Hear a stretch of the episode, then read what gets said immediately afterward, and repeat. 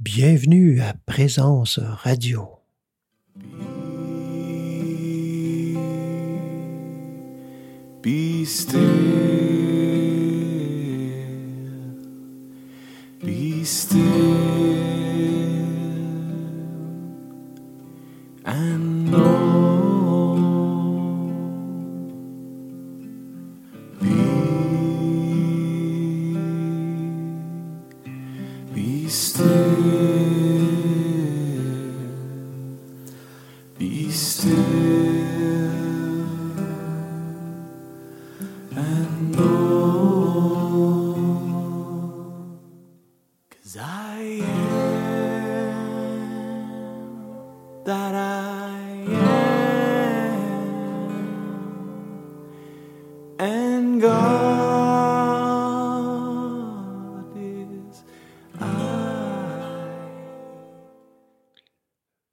Bonjour, bienvenue à tous et toutes euh, cette semaine à Présence Radio.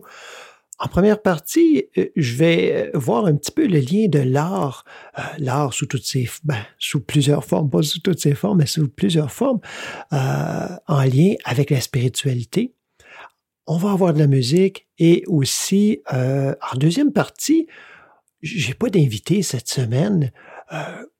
Alors, j'ai décidé de répondre à une question qui revient souvent et même depuis le début euh, de ce podcast. Les gens disent Ah, mais est-ce qu'on va entendre ton histoire à toi? Je n'ai pas la prétention de raconter toute l'histoire parce que c'est pratiquement 40 ans de cheminement, mais euh, en tout cas, je vais vous en parler un peu, puis on, vous pourrez m'en donner des, euh, des échos euh, par la suite, puis peut-être poser d'autres questions si jamais c'est le cas. Ah oui, c'est vrai, on va commencer avec l'essentiel. Un bon petit thé. Ah, là, on, on va être prêt, là. Ah, un bon thé vert aujourd'hui. Je ne sais pas quelle sorte de thé vous êtes préparé pour écouter l'émission. Je sais qu'il y en a plusieurs qui m'écrivent euh, après, euh, après l'émission, qui me disent Ah, j'ai écouté l'émission avec euh, telle sorte de thé, telle sorte de thé. Peut-être que vous avez vu les messages aussi passer euh, publics euh, sur Facebook euh, quand il y a l'annonce de l'émission. Puis euh, avec les gens qui mentionnent une sorte de thé, vous êtes peut-être demandé pourquoi. C'est parce que dans une émission, j'avais demandé aux gens ben, qu'est-ce que vous buvez comme thé? Moi, je suis un amateur de thé, j'aime ça. Alors, gênez-vous pas, vous aussi, euh, si vous voulez nous partager euh, ce que vous buvez. Euh, Peut-être que c'est pas du thé, mais si vous buvez du thé, mais juste nous mentionner la, sorte, comme ça on voit la diversité, parce que c'est un art, le thé aussi. L'art de préparer le thé, l'art de, boire le thé. Alors, on veut parler de l'art aujourd'hui, de voir ensemble qu'est-ce que, qu'est-ce que, c'est quoi le rapport de l'art avec la spiritualité? En fait, euh, on serait surpris de voir que il y a un grand rapport. Hein, la- l'art et la spiritualité ont toujours euh, été intimement liés. En tout cas, il y a eu une époque où c'était peut-être plus évident encore. Il y a eu une époque où euh, l'art était, on pourrait dire, entre guillemets, religieux ou spirituel, ou il n'était pas.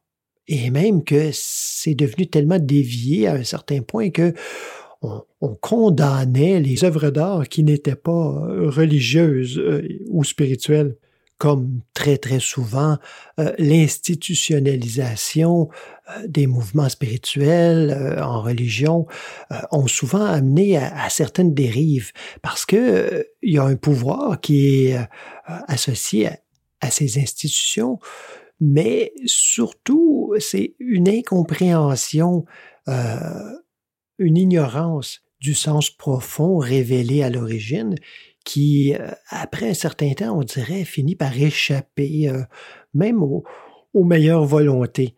Alors, c'est toujours, toujours en se tournant vers l'intérieur qu'on va pouvoir continuer d'être informé, c'est-à-dire d'être renseigné, d'être enseigné sur le sens profond des traditions, le sens profond des écrits sacrés, le sens profond des paroles sacrées, le sens profond euh, de la nature, hein, de la création elle-même. Parce que la première œuvre d'art, euh, on se le cachera pas, c'est la création.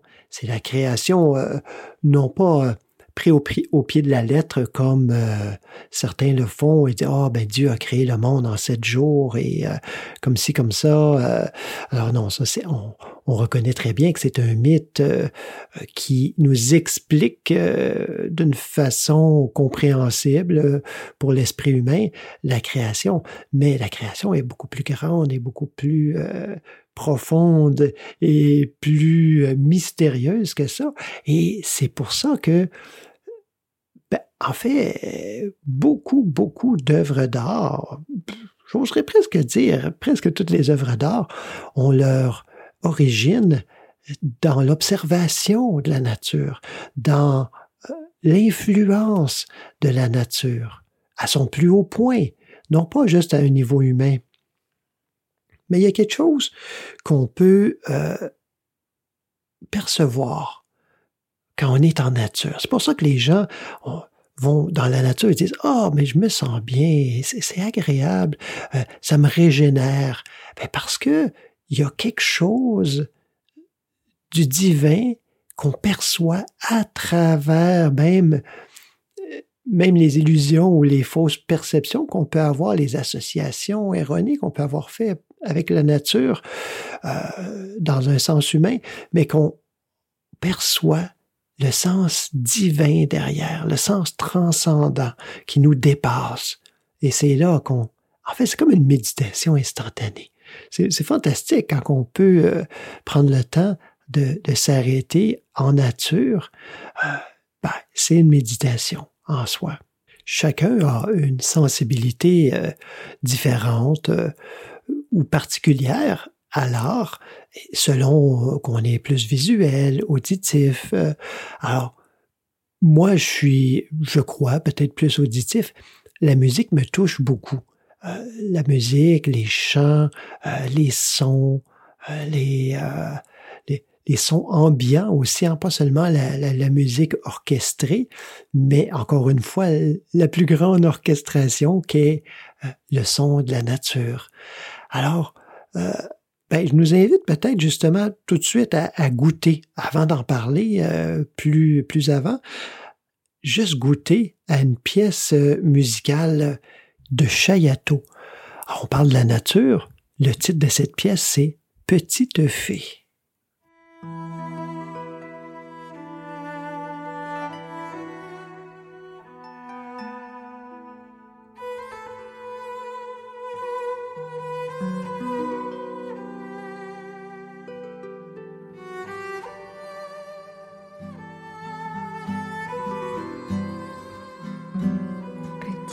Fée de Dieu, n'oublie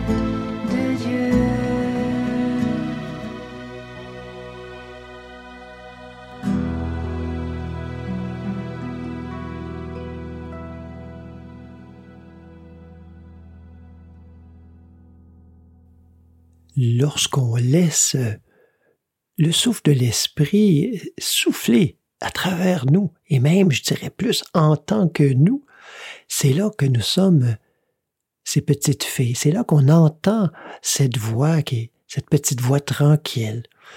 En fait, le, la plus belle musique, la plus haute musique euh, demeure et demeurera toujours quand on arrive à l'entendre ce son du silence.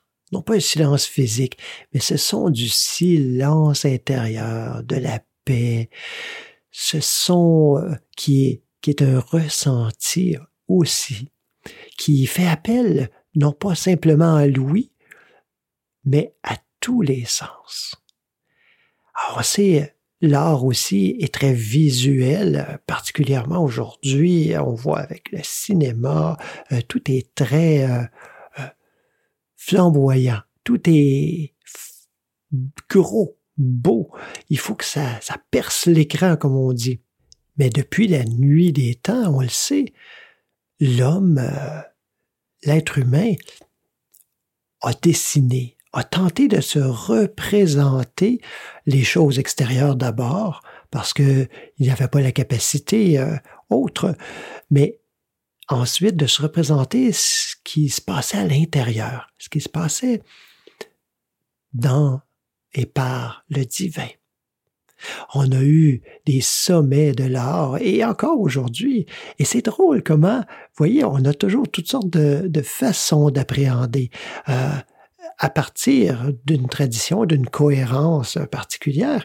Alors, certains vont dire, ah, il ne faut pas représenter le divin mais même pas le visage, euh, euh, par exemple dans l'islam, même pas le visage des prophètes euh, ou quoi que ce soit, parce que c'est un blasphème. C'est un blasphème de mettre en image limitée ce qui est illimité. Vous voyez, il y a une cohérence, il y a une logique derrière.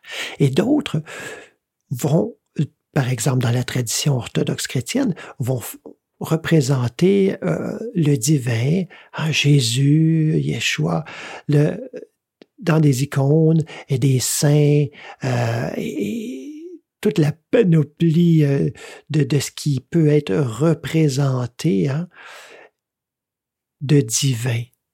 C'est fantastique de voir, et parce qu'on dit, le divin a pris chair, il s'est incarné. Vous voyez, il y a une logique aussi. Alors, je dis pas qu'un a raison puis que l'autre a tort. Je pense que les deux ont raison.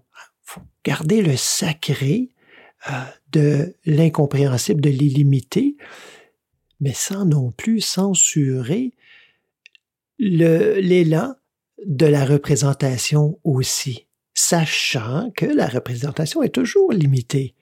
Alors, c'est sûr que quand ça devient une idolâtrie, ben là, je pense que euh, personne n'a raison. Hein, c'est pas de, de, faire une idole euh, d'une sculpture, d'une peinture ou d'une représentation quelconque, mais c'est vraiment que à partir de cette représentation, qu'elle soit visuelle, qu'elle soit auditive, qu'elle soit euh, de toutes sortes, cette représentation nous amène vers l'intérieur, vers ce mystère au-delà de la compréhension habituelle, je dirais. Parce que c'est pas au-delà de la compréhension, c'est au-delà de notre compréhension habituelle. Parce que cette compréhension divine, nous l'avons aussi. Parce que nous sommes issus du divin. Donc, nous avons accès potentiellement à cette compréhension aussi. Mais c'est tellement d'une autre façon que ça se passe, c'est tellement pas de la façon dont nous avons l'habitude que souvent, les sages vont s'exprimer de cette façon en disant c'est incompréhensible. Incompréhensible pour l'homme, incompréhensible pour euh, la pensée humaine. Vous voyez, c'est ça que ça veut dire. Je crois qu'on gagne beaucoup à se frotter à l'art sous différentes formes. Hein? L'art inspiré et inspirant. Il faut demeurer disponible et ça passe de toutes sortes de façons.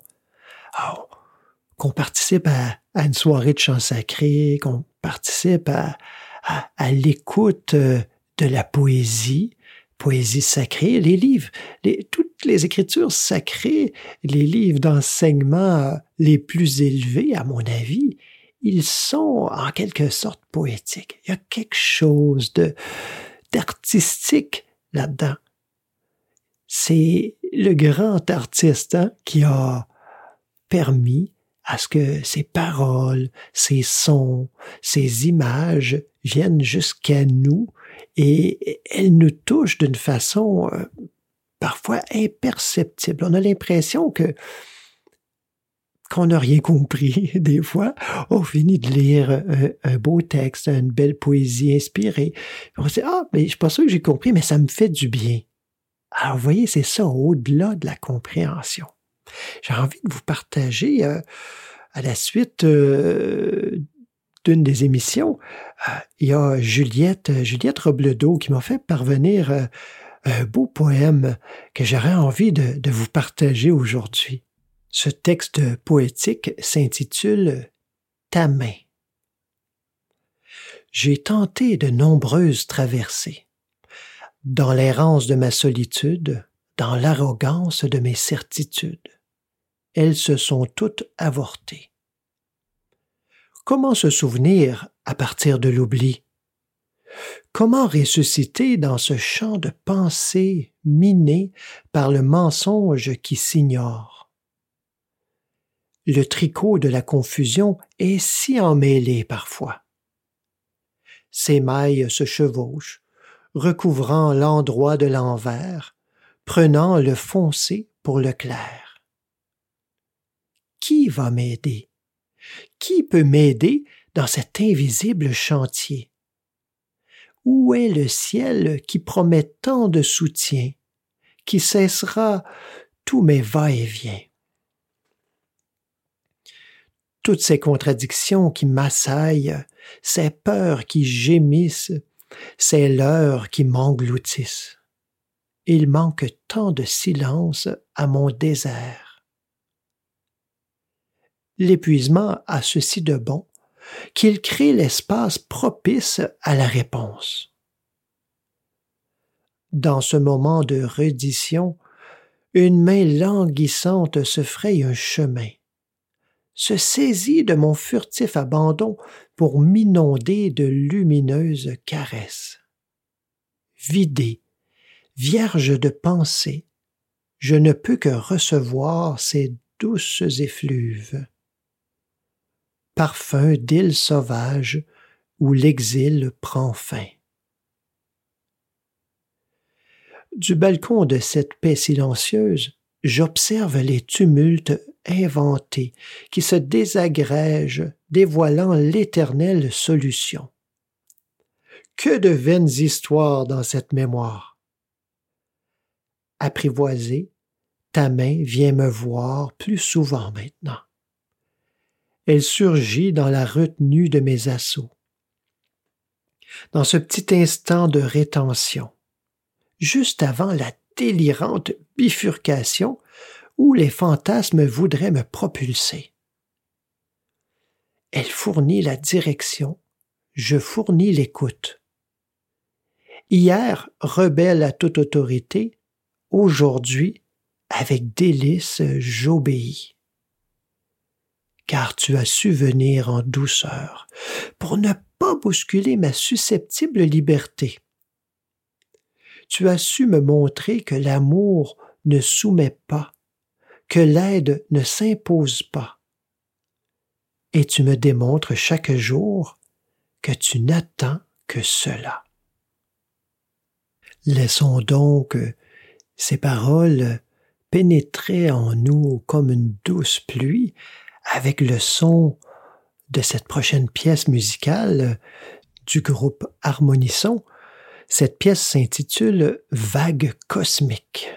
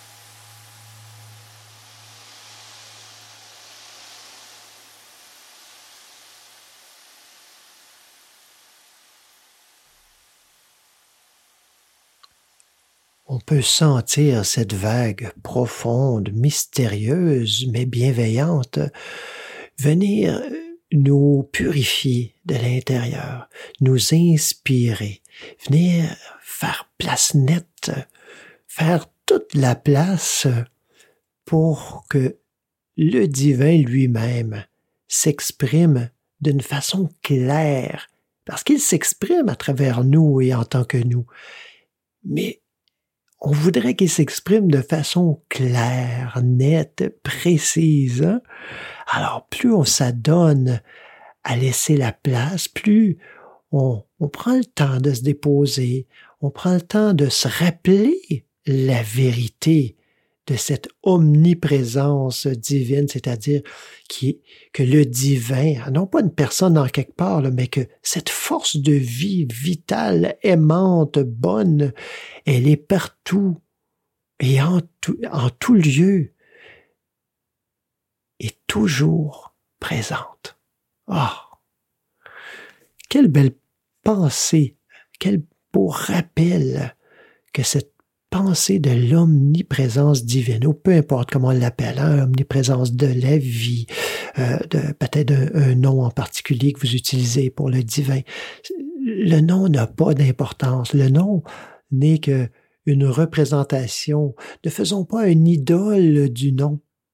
Laissons-le être une, une douce et belle représentation que ce nom représente l'essentiel, c'est-à-dire toutes les vérités que l'on sait à propos de ce divin. Bien entendu, ce ne sera toujours que des vérités à propos de la vérité. Il ne faut pas confondre la pensée avec la vérité mais ça nous aiguille, ça nous, ça nous dirige, ça nous oriente vers cette vérité afin de mieux la laisser couler. Encore une fois, en nous, à travers nous, mais par-dessus tout, en tant que nous. Avant de poursuivre avec la deuxième partie euh, de la rencontre de ma rencontre avec la spiritualité, je vous propose une pièce musicale de Marilyn Bronstein and the Beloveds qui s'intitule Hear the Voice of My Beloved. Écoute la voix de mon bien-aimé et de ma bien-aimée, parce que ce chant est inspiré euh, du Cantique des Cantiques où euh, le bien-aimé, c'est-à-dire le divin, s'adresse à sa bien-aimée, c'est-à-dire l'âme, notre âme, et vice-versa. Alors, bonne écoute.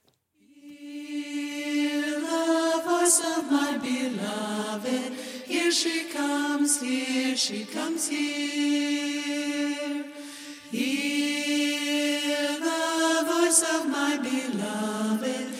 She comes, here she comes here. Hear the voice of my beloved. Here she comes, here she comes here. Hear the voice of my beloved. Here she comes, here she comes here.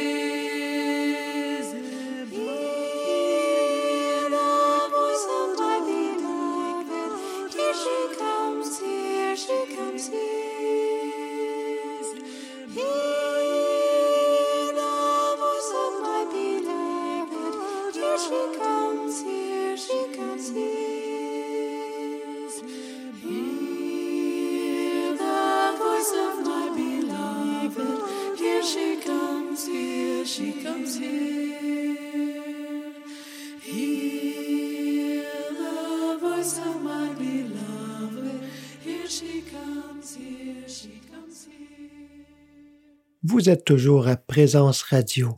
Nous voici euh, rendus dans ce deuxième segment. Comme je le mentionnais en début d'émission, plusieurs personnes euh, m'ont posé la question, m'ont demandé de raconter mon histoire, de comment c'est arrivé pour moi cette rencontre avec la spiritualité, avec Dieu, et euh, encore plus depuis le début de cette émission où on a justement des invités qui nous racontent leur, leur périple, leur aventure spirituelle. Alors, euh, je me prête au jeu aujourd'hui. Euh, C'est sûr que ça peut pas être euh, exhaustif euh, parce que pour moi, ça a commencé il y a vraiment très longtemps. Ça a commencé euh, il, y a, il y a près de 40 ans déjà. Alors, c'est sûr que euh, on peut pas donner les détails de 40 ans en 25 minutes. Euh, Et aussi, ben, je tiens à, préciser, c'est autant pour les autres euh, récits qu'on a entendus euh, que pour celui que vous allez entendre maintenant, que c'est sûr, on raconte, on- ce qu'on raconte comme histoire spirituelle, euh, comme passé, c'est toujours avec la vision d'aujourd'hui. hein. Ah, Ça, c'est faut pas oublier ça. Et, et dans le récit de cette histoire, eh bien, euh, c'est sûr qu'on on dirait qu'on n'est pas porté à mettre euh, tout ce qui entourait ça. Alors, on a l'impression, on entend ces histoires-là, puis on se dit, ah, wow, mais écoute, c'est comme euh, un long fleuve tranquille, ou même si ça a été difficile, c'est comme ça a toujours été centré là-dessus. Et bien, en tout cas, je peux vous dire pour ma part que c'est pas le cas. Euh, ça a commencé euh, vers l'âge de 12 ans, mais on s'entend qu'à 12 ans, euh, on a la mentalité de 12 ans et on a aussi la maturité de 12 ans. Alors, ça se traduit euh, d'une certaine façon, euh, mais il y a plein d'autres choses qui arrivent aussi entre. Hein, je dis, même s'il y a des...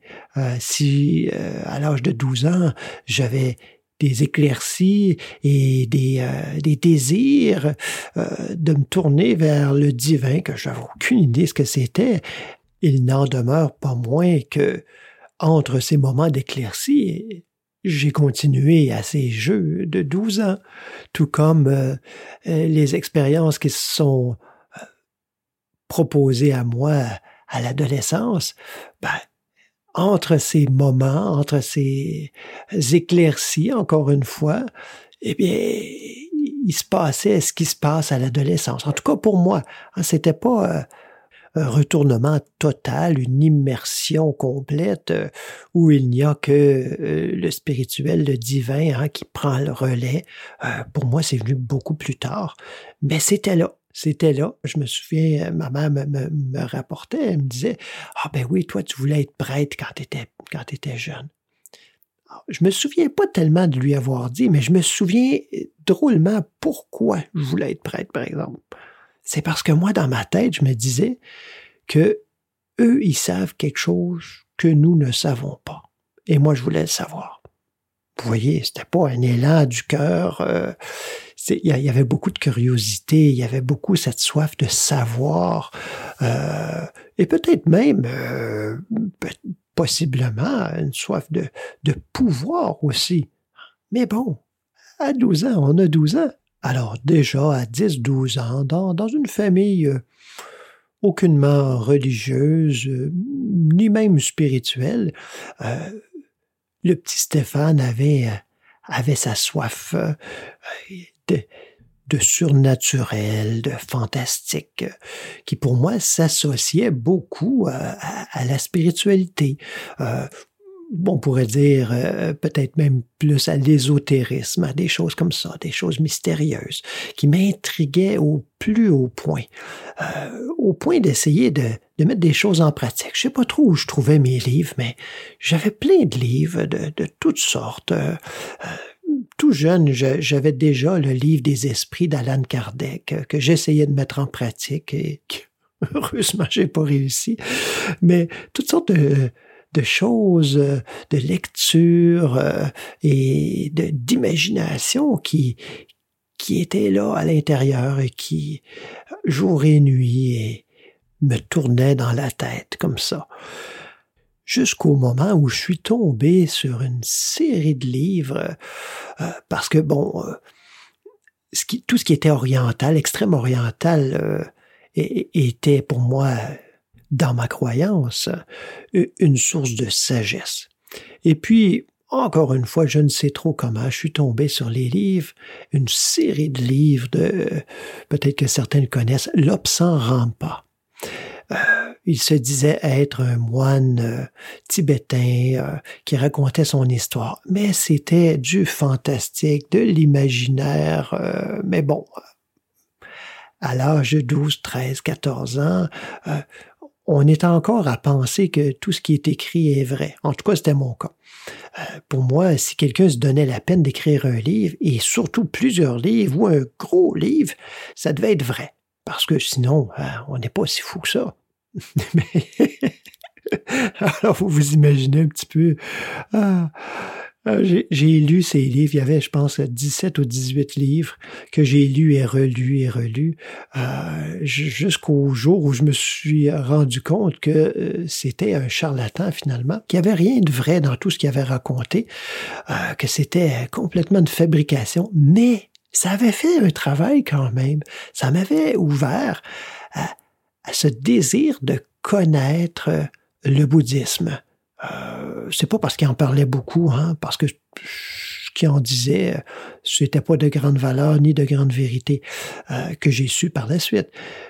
Mais je me suis tourné vers le bouddhisme. Bouddhisme tibétain, j'ai essayé un petit peu, mais ouf, euh, c'était un petit peu difficile à ce moment-là de trouver des renseignements au sujet du bouddhisme tibétain particulièrement. J'ai par contre, trouvé des renseignements sur le bouddhisme zen. Et là, je me suis intéressé à ça. J'ai commencé à lire là-dessus. Je comprenais pas grand-chose, euh, pour ne pas dire presque rien, mais bon, sans que ça me faisait du bien. Ça, ça brassait quelque chose à l'intérieur. Je sentais qu'il y avait une vérité derrière ça. Et qui dit bouddhisme zen dit méditation. Donc, euh, j'essayais un petit peu comme ça de, de me calmer, de m'asseoir calmement. Et puis, euh, c'était bon, pas facile, euh, surtout sans enseignements, sans enseignants. Euh, et ces bouquins-là nous disaient toujours, euh, ben, il faut absolument avoir un maître, il faut absolument avoir un maître. Euh, et ça, ça me tracassait beaucoup, beaucoup. En vieillissant, plus vers la fin de l'adolescence, vers, vers l'âge de 17 ans, j'ai trouvé quelqu'un qui pouvait m'enseigner la méditation. Ça a été une première approche, plus au niveau du yoga. Alors c'est ah bon ben finalement j'avais enfin trouvé quelqu'un qui pouvait euh, me donner euh, quelques directions, mais ça ne m'a pas satisfait longtemps parce que euh, c'était plutôt des visualisations, c'était plus nouvel âgiste finalement que que traditionnel et j'avais cette soif du traditionnel. J'ai trouvé un centre zen à Montréal. Oh, et là, j'étais content. J'arrive et puis j'entre dans ce centre. Et en plus, on, pouvait, ben, on devait presque mettre euh, une genre de robe de moine euh, par-dessus pour s'asseoir, pour que tout le monde soit habillé pareil, qu'il n'y ait pas de distraction et tout ça. Et j'ai, c'était l'exotisme à son meilleur. Je flottais, j'étais euh, tout, excité. Et pour la première fois, vraiment, il y avait quelque chose qui se passait. Tous ces enseignements que j'avais lus, tout à coup, j'expérimentais quelque chose. Hein. Euh, on s'entend, ça n'a pas été le nirvana. Et puis, arrive la fin de la séance, ça, je me souviendrai toujours. Et euh, euh, eux utilisaient beaucoup le rituel japonais.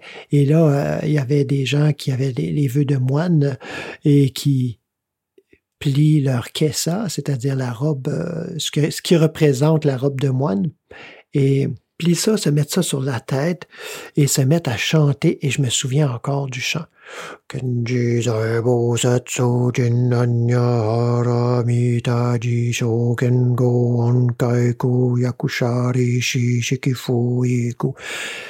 Je ne l'ai pas au complet, mais c'est une partie du Sutra du cœur. Euh, et j'étais là, je me demandais ce que je faisais là. Là, c'était un petit peu, un petit peu trop exotique à mon goût. Et ben, je suis retourné, je suis retourné plusieurs fois. Mais là, j'étais confondu parce que dans ces livres que je disais, on disait c'est important d'avoir un maître, c'est important d'avoir un maître. Et j'arrive là et il n'y a pas de maître. On me dit non, il y a- des élèves avancés, mais il n'y a pas de maître. J'étais un petit peu euh, déçu. Et donc, j'ai fréquenté pendant un certain temps, mais par la suite, euh, euh, mes recherches ont repris.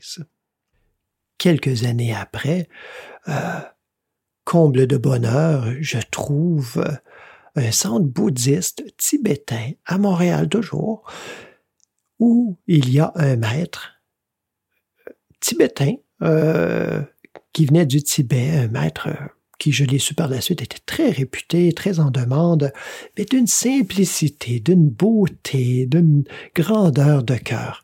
J'ai fréquenté ce centre-là pendant un, un bout de temps et j'ai compris, euh, en l'espace de quelques mois, l'enseignement que j'avais essayé euh, de comprendre et d'apprendre par des livres pendant deux, trois ans. Alors, on voit qu'au contact euh, d'un enseignant, euh, qu'on l'appelle maître ou qu'on l'appelle euh, ami spirituel, peu importe, mais que ça fait toute la différence parce que c'est vivant, c'est là, c'est devant nous, c'est avec nous et ça fait partie euh, de, notre conscience. Il y a quelque chose de vivant, de réel. Alors, comme je disais tout à l'heure, hein, quand on raconte un récit spirituel, là, je vous ai pas raconté tout ce qui est arrivé euh, entre.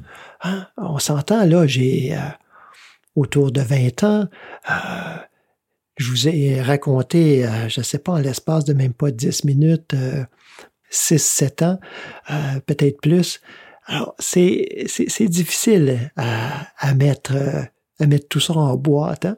Et puis, ben, je vous ai pas raconté mon adolescence où, ben oui, hein, j'en ai eu des parties, puis j'en ai fait des choses non dignes d'un enfant de cœur et toutes ces choses-là.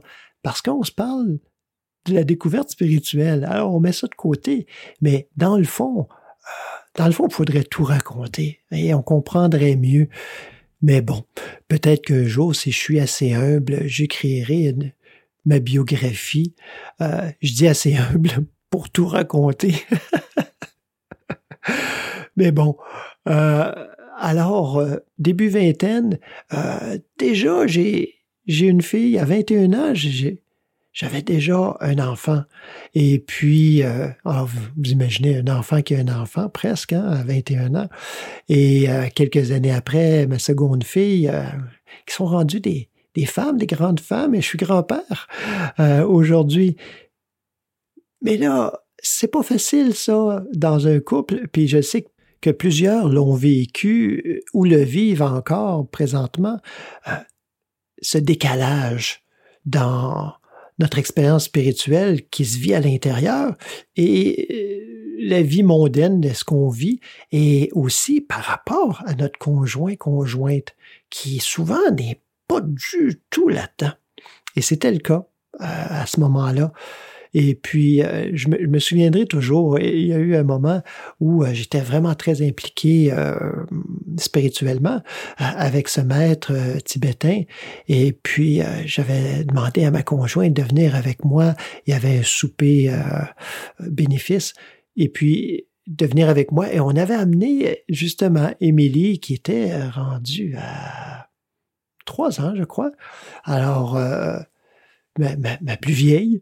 Et puis, elle était venue et on arrive, il y a plein de tables partout. Euh, c'est comme genre un peu salle de spectacle en même temps. Il y avait des spectacles de danse tibétaine, toutes sortes de choses. C'était vraiment magnifique. Et puis, ma fille qui voit le maître au loin et puis qui, qui va à une table chercher, parce qu'il y avait une fleur sur chaque table. Elle, elle va chercher la, la fleur et va l'offrir au maître.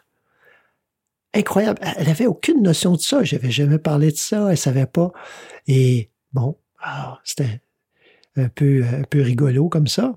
Mais là, elle part et va chercher une autre fleur sur une autre table et va la porter au maître et ainsi de suite.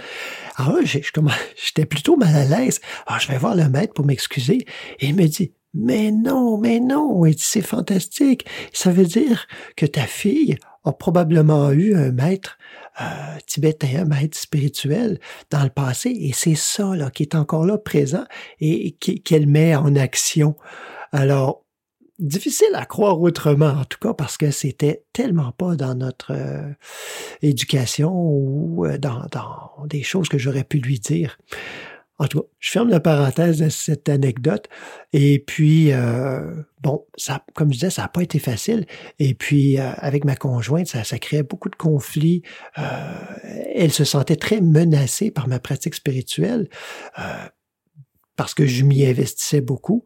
Et euh, à un certain moment, euh, bon, j'ai dû, ou enfin j'ai choisi de quitter la pratique avec ce maître-là. Et puis, euh, quelques temps après, ben, j'ai entendu euh, dire qu'il était décédé. Alors, ça, ça, a été une grande expérience et puis je me suis dit, non, plus jamais. Euh, pour moi, c'est ça qui est le plus important, c'est ma pratique spirituelle. Plus rien n'y fera jamais obstacle. Bon, un souhait bien pieux, euh, bien plein de, de motivation, mais comme vous le savez, euh, tous et toutes, pas facile à tenir non plus. Alors ça a continué et puis pas longtemps après, j'ai rencontré un autre maître, un maître zen vietnamien, Tek Wang Wei, avec qui j'ai étudié par la suite euh, à partir de là pendant une douzaine d'années. Euh, et même euh, qu'à un certain moment, ben, j'ai tout quitté pour euh, entrer euh, au monastère, ce qui était une expérience tellement, tellement enrichissante pour moi. Ça a été euh, une expérience pas si longue. Hein. Ça a été, ça a duré peut-être huit mois en tout, mais qui a été charnière pour moi euh, au niveau de la maturité spirituelle. Alors, ça faisait déjà dix ans que j'ai étudié avec ce maître. J'étais euh, extrêmement impliqué au point où euh, euh, c'est moi qui s'occupais pratiquement du centre euh, toutes les cours et toutes les choses, euh, les, les horaires et euh, les, programmes, tout ce qu'il y avait d'imprimé, en tout cas, le maître enseignait, je m'occupais du reste, ou à peu près. Euh, je me souviens même que après euh, quelques années d'études avec lui, et, et c'était pas simplement j'étudiais et pratiquais quand j'étais euh, au centre ou dans sa, en sa présence, mais c'était vraiment pour moi c'était euh, quasi jour et nuit à l'étude, les textes, approfondir, méditer, le silence, etc. et puis après un certain temps, je me souviens lui le maître, il enseignait, il arrivait pour l'enseignement. Alors, c'est moi qui accueillais les gens et tout ça, qui voyait euh, au bon déroulement, au bon fonctionnement. Et puis, euh, quand c'était terminé, lui euh, quittait. Et alors là, je me retrouvais avec les questions de tout le monde. Les questions sur la méditation, les questions sur, toutes sortes de choses. Alors, je ne savais pas, mais c'était, j'étais en entraînement à ce moment-là déjà. Et puis, bon, comme je disais, après une dizaine d'années, j'ai fait le saut j'ai tout quitté pour rentrer au monastère. Comme j'avais une excellente relation avec ce maître et qu'on se voyait en dehors des, rencontres officielles et qui, euh, euh, me donnait des enseignements, en fait, euh, par sa présence, je me disais en entrant au monastère, oh, imaginez, imagine-toi Stéphane, déjà, tu as un, maître, euh, je dirais pas personnel, mais enfin, hein, quelqu'un de très près avec qui tu as la chance de pouvoir étudier. Et là, tu vas être en permanence avec. Toujours. Tu vas vivre là. Ah, dans mon imaginaire, c'était hein, le maître va me tenir la main, va me guider, va. Alors, écoute, ça va être euh, le nirvana, alors, euh, rapidement je n'ai jamais été autant laissé à moi-même qu'en entrant à ce monastère. C'était un tout petit monastère. Il n'y avait que le maître, euh, une vieille sœur qui a quitté euh, pas tellement longtemps après que je sois rentré, et un autre moine qui était euh, bon, en visite prolongée, qui était là bon, un bon moment pendant que j'étais là.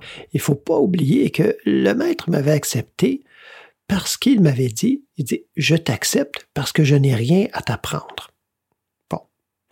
Euh, il dit, tu, les, connais les textes, tu connais euh, la pratique. Alors, pour toi, je t'accepte parce que tu, viens ici pour mettre en pratique et approfondir. Pour moi, euh, j'avais encore beaucoup à apprendre. C'est- ce que je me disais. Alors, j'ai entré euh, dans ce rythme euh, avec plaisir, avec joie, mais avec vraiment beaucoup de difficultés aussi, parce que j'étais laissé à moi-même comme jamais j'avais été laissé euh, dans toute ma vie.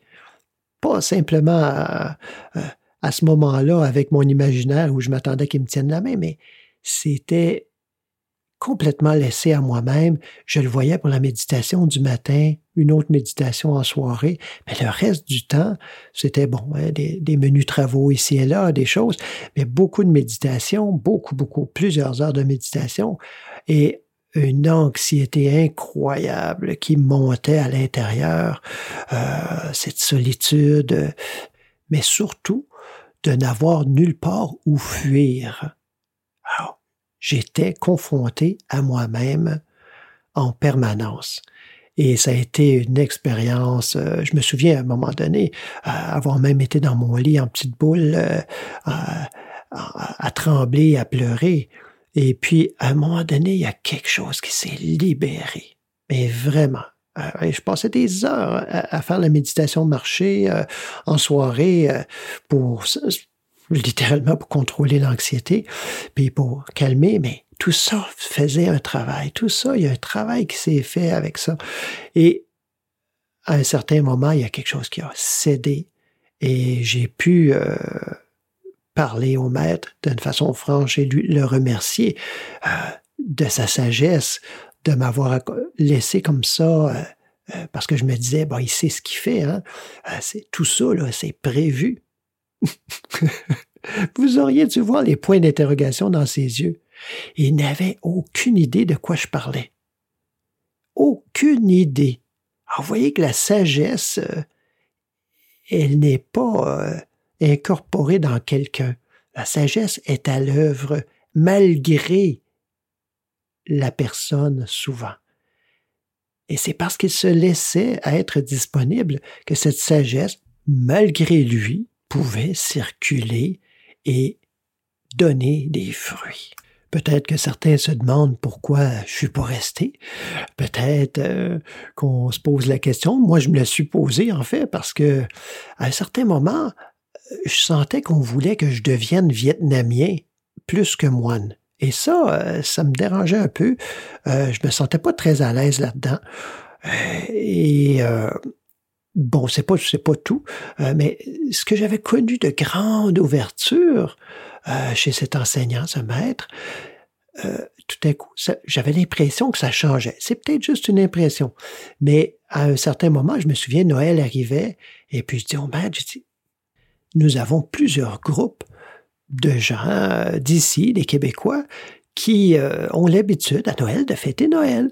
Donc, pourquoi qu'on ferait pas une fête de l'amour? On fait, on fait une fête de Noël. Il y a des gens qui sont seuls, qui n'ont pas nécessairement de famille euh, chez qui aller. Alors, on fait une fête de l'amour. Et il me regarde et il me dit, ben, c'est un temple bouddhiste ici. On fait pas de fête de Noël. J'étais choqué et euh, bon, je suis allé dans ma chambre et puis là, j'ai ouvert, parce qu'il me restait plus grand-chose, hein, j'ai ouvert ma grande malle où j'avais quelques livres, dont des, des, livres de certains mystiques chrétiens.